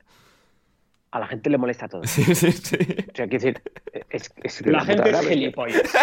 Correcto, vale, gracias. Ya. Vamos a decirlo bien. La gente es Gracias, gilipollas. He querido usar No hay chance. pero es cierto, pero es cierto. Quiero decir, ¿en qué punto te ofende que algo baile? Que, que alguien baile. Porque vamos a ver, si, si el baile que, te, que están haciendo es algo que esa persona ya sabe que a ti te sienta mal, es algo que a ti te trae un mal recuerdo, es un baile ofensivo para tu cultura por cualquier cuestión, yo qué sé, pues resulta que es que yo soy el dios del desierto y este viene a mi casa a hacer el baile de la lluvia. Me estás jodiendo. O sea, quiero decir, es que si, si no es un ejemplo de ese tipo, ¿cómo te puede ofender un baile? O sea, ¿cómo te puede ofrecer, te- perdón, ofender que un- un- una de las expresiones pequeño más, más pura es de felicidad, como es ponerte a bailar, te ofenda? Es que la gente es la hostia, de verdad. Es que de- déjales, luego es que a la gente le sienta mal que celebren. ¿Sabes? Es como, como, cuando un equipo gana al Madrid, al Barça, al Atlético de Madrid, que cada uno ponga el ejemplo. ¿Qué lo celebráis? Como si hubiera ganado la Copa Europa. Oye, perdona, déjame que celebre como me salga de la punta del nepe, ¿sabes? Porque es que ya celebraré yo lo que me dé la gana, porque tú no sabes la ilusión que yo tenía por esto, o tú no sabes si esto a mí me gusta mucho, o es que tengo un muy buen día y para colmo te meo en la cara con, con mucho menos dinero del que tienes tú, ¿sabes? Es que a la gente le molesta que la gente sea feliz, ¿sabes? Y, y- y es que esto yo creo que, que hay que cortarlo. Bueno, hay que cortarlo, es imposible, pero ¿a ti qué te También he oído, Buah, el colmo es que metan a Tite en la celebración del baile. Buah, es- no, el, colmo sí, el, colmo de la hostia. O sea, eso ha sido maravilloso. Estás metiendo a un señor mayor en un grupo de, de- de chicos jóvenes que tienen el buen rollo con él, de ponerle a hacer, y, y- y él está en, en- en- ese mismo rollo con ellos, y, y- y ves que el ambiente es bueno. ¿Qué más te da? O sea, quiero decir, cuando Ancelotti se hizo la foto con los brasileños después de ganar la Champions con el puro y las gafas y dijo, pero si yo no fumo, me la he hecho con ellos porque son mis amigos, eh, era guay Ancelotti. Sí. Contra de que los brasileños bailen y Tite es gilipollas. Es que, es, que- es que no lo entiendo, de verdad, es que No, no, la, la- la gente está enferma. Sí, es- sí. Es una cosa, es una cosa increíble. A ver, eh, los que me conocen, los que me conocéis, Ander, tú entre ellos, sabéis que a mí lo que es la alegría no me gusta mucho. Pero Eres una persona amargada, Jan, sí, efectivamente. no, no soy una persona amargada, yo, yo soy una persona feliz, pero a mí la, la alegría, la expresión de la alegría, como que me, no, no- no, no soy muy fan, pero coño, es una uno, es una cuestión cultural. O sea, no están bailando encima de la tumba de tu madre. Eso es, o sea, Eso no pasa nada. Eso es. No pasa nada. Y si estuvieran bailando encima de la tumba de tu madre, primero pregunta, igual, no sé, igual son gente de alguna cultura que igual bailan en los funerales, qué sé yo. Pero la cuestión es, eh, la gente se ofende por absolutamente todo y luego no se ofenden por las cosas que se deberían ofender. Pero, no sé, yo estoy 100% de acuerdo contigo, Loren, en que dejad que la gente celebre. Es un puto mundial. Sí. Y es Brasil. Y había alguien diciendo, no, es que yo, yo que fui siempre un enamorado del fútbol brasilero, Oh, pues si eres un enamorado del fútbol brasilero, Oh, Dios esto es justamente lo que te tiene que contar. Yo, las, memorias, las primeras memorias que tengo, los primeros recuerdos que tengo, perdón, eh, de fútbol brasilero en mundiales es ver a jugadores como Bebeto bailando. Claro. He visto a gentuza que- decir por ahí que lo de Bebeto y el bebé estaba bien porque iba a tener un hijo y tal. Y, y eso, eso sí, pero que lo de esto estaba preparado y mal y que no es lo mismo. Y es- esa clase de persona, o sea, es especialmente gilipollas, he de decir. No, vamos a decirle ahora a Richarlison y compañía que por favor no bailen más porque le ofende a Paquito de Ciudad Real, por favor. Mira, Efectivamente. es que es, que es la de- es- hablando de Camerún Son y de brasileños. todo, Sí, David, David. Eh, Es que son brasileños, no se puede, uno no puede enfadarse con un brasileño porque baile, porque viven el fútbol así, eso es el fútbol brasilero. Sí, Y está perfecto que lo hagan, es su forma de celebrar los goles, es su forma de comportarse dentro de una cancha. Igual que cuando van ganando 3 a 0 y te empiezan a tirar caños y tacos, es Claro. su forma de entender el fútbol así y no hay chance de enfadarse. Distinto es que te lo haga un argentino, un español, un francés, que se te ponga a bailar de la nada, eso sí puede ser tomado como una forma de provocación. Pero los brasileños te bailan en el minuto 5, en el minuto 90, en el minuto 55, le da absolutamente igual todo. sí. No, el que se enfada porque un brasilero baila, tiene que dejar de ver el fútbol porque no entiende absolutamente nada. Es, Mm. es propio Es de los como- brasileros y está perfecto. Sí, sí, sí, está totalmente perfecto. Loren, ibas a decir Es como, de- pedirle a un, es como pedirle a un uruguayo que no pegue. Eso es. eh, Joder, Jan. eh, eh, Estaba pensando en el mismo ejemplo. Es como decir a un uruguayo que porque vas 3-0 ganando te le dice, no me pegues más. Y, te va a mirar como diciendo, ¿y entonces a qué cojones he venido? O, o- es- a un- Sí, David. o como pedirle a un español que no piense que va a ganar el mundial sin tener equipo para Por literal, literal, literal, porque te va a decir, ¿y a qué vengo? Claro, o sea, es- Claro. escucha, David, claro, que, que, que, que- que es que tú eres español, que es que nuestra frase últimamente es, soy española, ¿qué deportes quieres que te gane? Como si lleváramos, Claro. como si lleváramos toda la puta vida dominando todos los deportes del planeta, ¿sabes? Pero es que aparte, eh, cada generación que, que creamos somos más idiotas, porque cuando Roger Milla bailaba nos parecía bien, Claro, ahora no. porque no ganaba. Porque no ganaba. Ese es el rollo. Porque es Ese es el rollo. El, el que, el que baila es divertido hasta que gana. Una vez que Ese gana, es el rollo. ya se lo empieza a mirar con otro. con- Ese es el rollo. Es que esa es la verdad. Hmm. Pero A mí, todo esto me recuerda a que en Turquía hay mucho folclore y el folclore turco eh, son muchos bailes como que se baila juntos, en grupo, ¿no? Cogido de las manos o de, de alguna manera, o de los hombros, lo que sea. Y entonces en muchas manifestaciones o huelgas, etcétera, se baila. Como si fuera un ahorresco aquí en Euskadi, por ejemplo. Y yo me acuerdo que algún amigo mío que ha sido detenido, en el, en el informe policial ponía, no, porque han provocado a la policía con bailes ideológicos. Me recuerda un poco, me recuerda un poco a ese rollo, como que no, no. Me acuerdo porque en lo de Atlético de Madrid contra el Real Madrid también estaban hablando, no, si, eh, no, no me acuerdo si era Vini. Si Vini mete gol y baila, uh, es una falta de respeto. Qué pereza, verdad. Sí. Efectivamente, efectivamente.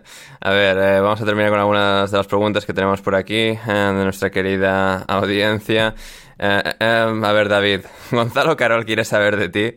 ¿Qué fue lo primero que hiciste tras el partido disputado en el Santiago Bernabéu el 9 de diciembre de 2018?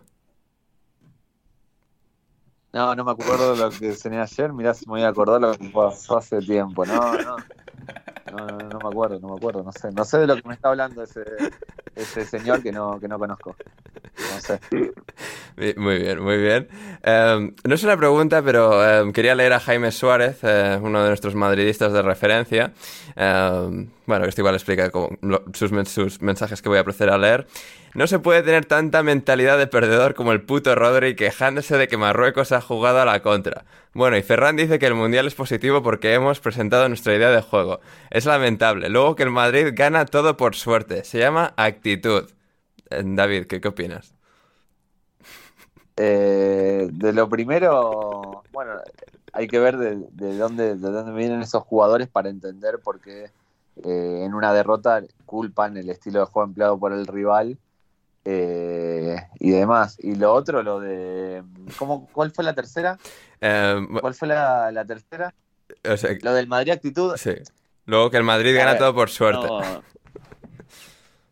bueno, el Madrid no gana ni por actitud ni por suerte, gana porque eh, los partidos le salen mejor que, el rival y hace mejor las cosas que el rival en cada uno de esos partidos. España hoy no perdió por una cuestión de actitud. Eh, España perdió porque primero la pelota no entró y segundo porque no hubo alternativas para contrarrestar el juego que planteó Marruecos.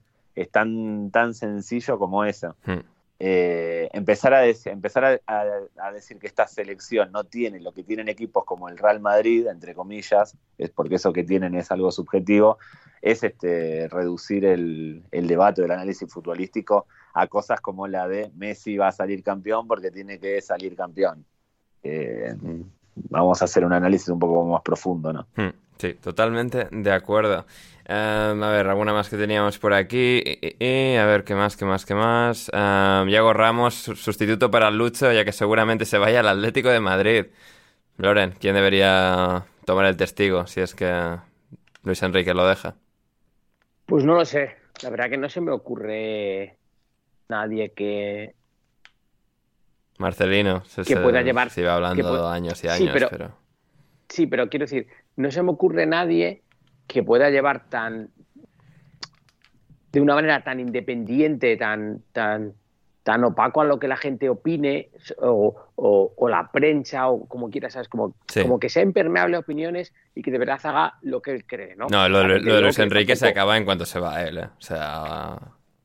Yo tampoco creía que Luis Enrique iba a ser en algunas cosas como ha sido y me he sorprendido, así que habrá que dar el margen de que a lo mejor venga alguien, Marcelino, quien sea, y, y nos sorprenda también para, para, bien, ¿no? Porque al final lo que, lo que está quedando muy claro es que el trabajo de seleccionador, lo único que se parece con el de, con el de entrenador de club es en que eh, dices quién juega, pero el resto no, no, no tiene absolutamente nada que ver, ¿no? Ni, ni, los tiempos en los que hablas, ni los momentos, ni, ni las situaciones. Entonces, por ahí no se me ocurre nadie mejor que Luis Enrique ahora mismo. Pero, pero lo que decías de que lo que hay con Luis Enrique cuando él se vaya, a lo mejor a nivel de federación no está mal, ¿sabes?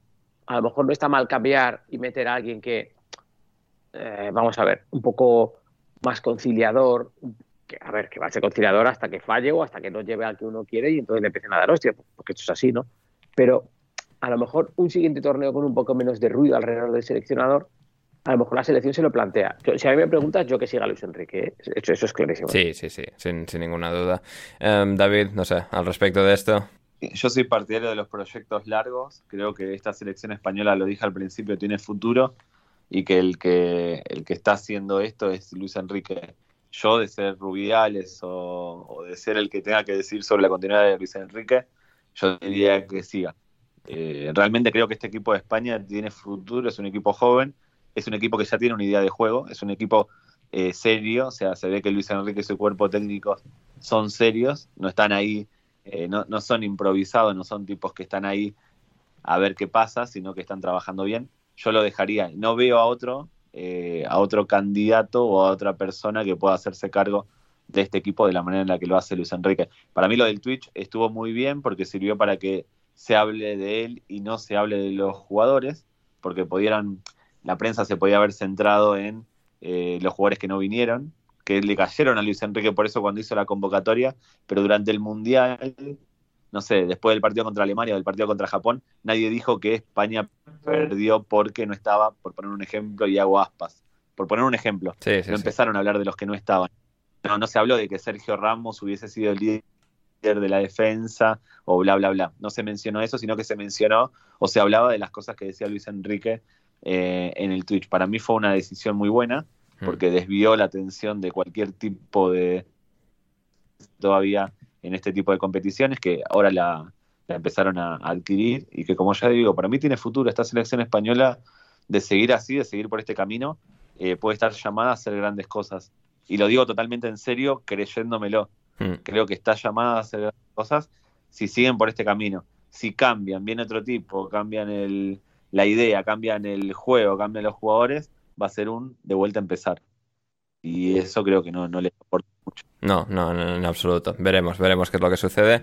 Y antes de marcharnos, sin, no vamos a entrar a hacer previa partido por, por partido porque hemos estado muchísimo rato, pero un ganador os voy a pedir de los cuatro partidos de cuartos. Em, David, empezando por, por ese Holanda-Argentina. ¿Qué, qué, qué va a pasar ahí? No, Argentina, no, fácil, fácil. Argentina-Brasil semifinal del Mundial, se para el mundo. Y el ganador Francia-Inglaterra contra eh, Marruecos. Yo creo que va que Inglaterra le va a ganar a Francia. Creo que se va a terminar el cuento de Mbappé, Ojo. eh, que metió un partido bueno contra Polonia, como hablamos el otro día, Sí. sobrevalorado. Que Dios para te la oiga. mayoría- sobrevalorado para la mayoría de los tuiteros, Ajá. porque ven un partido de un tipo que mete goles, automáticamente lo elevan a la condición de, de Dios del fútbol. Eh, creo que Inglaterra le va a ganar a, a Francia y después habrá que ver lo que pasa con Marruecos-Portugal. Sí. En mi sueño, final Argentina-Inglaterra, lo que creo que va a pasar, final Brasil-Inglaterra, o final Brasil, eh, el que sea. Eh, Sí. Y nada más, eso- ese es mi pronóstico. Ajá. Argentina, Inglaterra por las Malvinas. No, no, no, a nivel... No, no, no, no metamos. Eso ya pasó en el 86. Sí, sí, no, es lo, es lo Sería- típico. O sea, como siempre se saca ese mismo tema aburrido, pues mira, voy a hacerlo yo también para ser exactamente Nadie como dijo todo el que lo de España-Marruecos no los escuché decir que el partido de España-Marruecos era una revancha por, por lo que pasó hace 700 años. No, no, revancha no, era una apuesta. Ahora Marruecos se, Marruecos se queda con Ceuta, Melilla y Hospitalet. Y con alguna... ¿No son suyas ya? Buen punto, buen punto de David Mosquera. Em, a ver, Jan, ¿qui- ¿quiénes van a ser los cuatro equipos que pasen a semifinales? Eh, mira, estoy 100% de acuerdo con David. Yo creo que yo creo que Inglaterra le va a ganar a Francia, Argentina va a superar a Holanda y va a ser semifinales van a ser eh, Brasil, Argentina y no sé si Portugal o Marruecos, pero con Inglaterra. Y creo que Inglaterra llega a la final y espero que sea con Brasil y que Inglaterra gane. Vamos, vamos. Pero Argentina, Argentina Inglaterra sería muy interesante. Tendría, me, me jodería ver ese partido porque ya sabes que tengo cierta simpatía, siempre he tenido hacia la selección argentina, pero es que quiero que Southgate se gane un mundial. Me encantaría que Southgate se ganara un mundial. No, pero no, no, no, no, no. Inglaterra no puede ganar un mundial, sería horrible para el fútbol. Sería una de las peores cosas que le pase. Prefiero que lo gane Brasil. Prefiero que Brasil tenga 57 mundiales y que Inglaterra vuelva a ganar un mundial. No, no, no, no, no. Es más, es más. No sé si prefiero que San Paoli gane un mundial antes que Inglaterra. No sé si prefiero. me- Estoy dudando, prefiero pegarme un tiro, de hecho. No, no quiero que San Paoli me, me pegue un tiro antes que pase cualquiera de las dos cosas. No, no, no, no, no, no. Ay, madre mía. Em, Loren. Final que yo querría, ¿no? Eh, Bueno, ¿o ¿qué crees que vaya a pasar? No sé. O sea, aquí una mezcla entre querer, creer, querer. eh, Sí, yo, que creas. ¿Quiénes, tú, o sea, con el cerebro, quiénes van a estar en semifinales de, de estos ocho? Hombre, en semifinales no lo sé, pero para mí, o sea, yo solo quiero que haya Brasil-Argentina, eso sí, Sí. eso lo quiero, lo necesito, quiero vivirlo, eso está clarísimo. Y de la otra, me imagino que Francia-Portugal será, bueno, no lo tengo muy, no lo tengo muy claro. A mí sí que me gustaría que la final fuera, si, si no puede ganar el Mundial Messi, me gustaría que la final fuera Francia-Brasil y que Brasil se pudiera vengar de, de la del 98. La del 98. Del 98, madre mía. Mm. Sí, Sí. sí, sí. Esa es la verdad. Y esta vez eh, Rafael.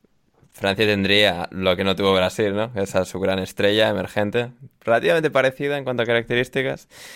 Mbappé, eh, Sí, Ronaldo. bastante parecida. Sí, sí.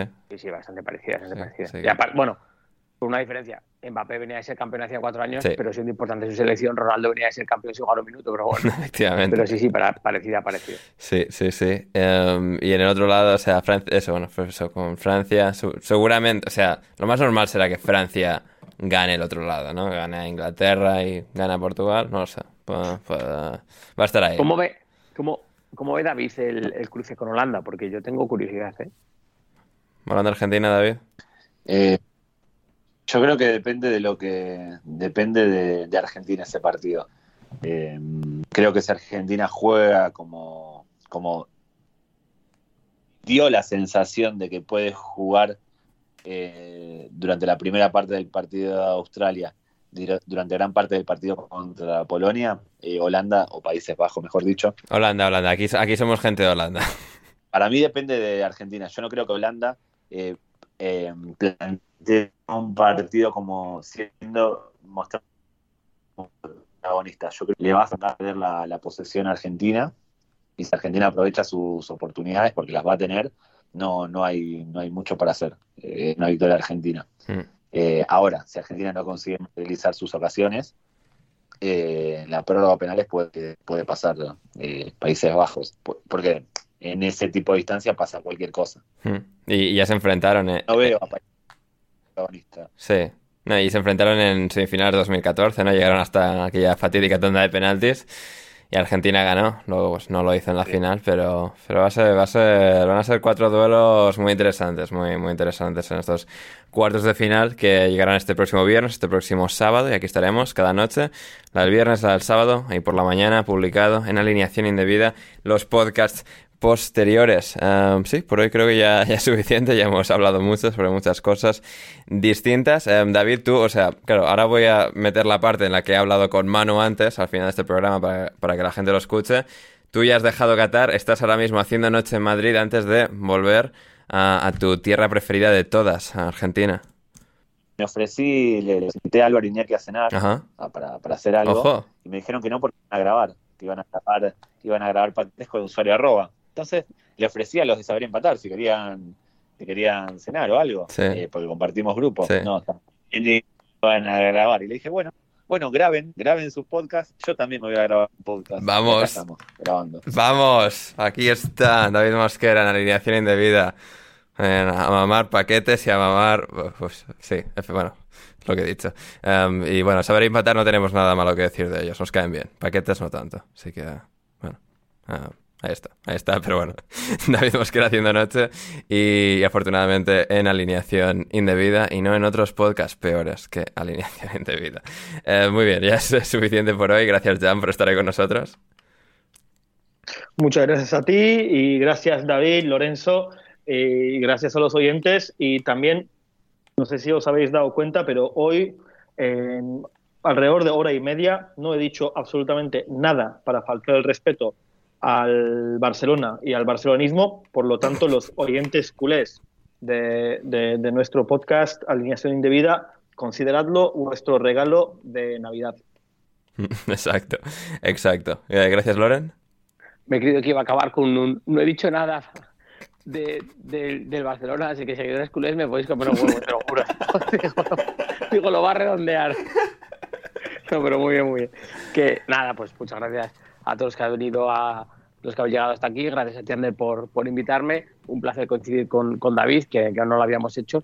Y, y nada, a seguir disfrutando de la elección de vida en lo que queda de mundial, que bueno, no hay España, pero hay- ahora hay un montón de partidos chulos para ver a gente que se va a dejar los cuernos y tú tranquilamente diciendo, mira, esto es como se matan. Ya, yo estoy tranquilo ya, así que bueno, vivir el mundial de una manera diferente y, y ya está. Exacto, exacto. Y muchas gracias, David. Bueno, muchas gracias a todos. Un placer haber pasado este, esta noche de martes con todos ustedes. Mm, Igualmente, igualmente. Hablaremos pronto de nuevo con, con David desde ya su, bueno, tranquilidad de, de su rutina eh, en, en casa ya en Buenos Aires, de pueda recuperar lo que ha sido este- esta experiencia en el Mundial de Qatar. Y hablando de eso, los de Patreon ahora podréis escuchar a Manu Sánchez durante media hora extra hablando de todas sus vivencias en Qatar eh, y lo que bueno han sido sus últimos días. Eh, mientras estaba haciendo la maleta en el hotel, en este momento que estamos grabando esto, él está volando de vuelta a España, así que hablaremos también pronto con Manu y eso. Y los que no estáis en Patreon, pues bueno, eh, nos volveremos a reencontrar el próximo sábado para comentar el resto de este mundial con esos cuartos de final que se nos vienen. Yo soy André Iturralde, muchísimas gracias por estar al otro lado y hasta que nos volvamos a reencontrar, pasadlo bien.